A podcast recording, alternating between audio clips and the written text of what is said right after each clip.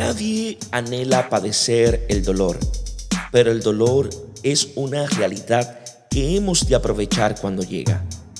Domestica tu dolor, es decir, somételo a tu control. Deja abierta en tu alma la entrada de la esperanza de que toda experiencia dolorosa como llegó va a pasar. Además de esto, siente la angustia, pero no la alimentes enfermizantemente. El dolor es fuego que quema y por lo mismo podemos convertirlo en crisol que nos purifica. Acepta el dolor, uniéndolo al de Cristo, para que temples tu carácter y adquieras la virtud de una inquebrantable fortaleza. Vivir es un privilegio.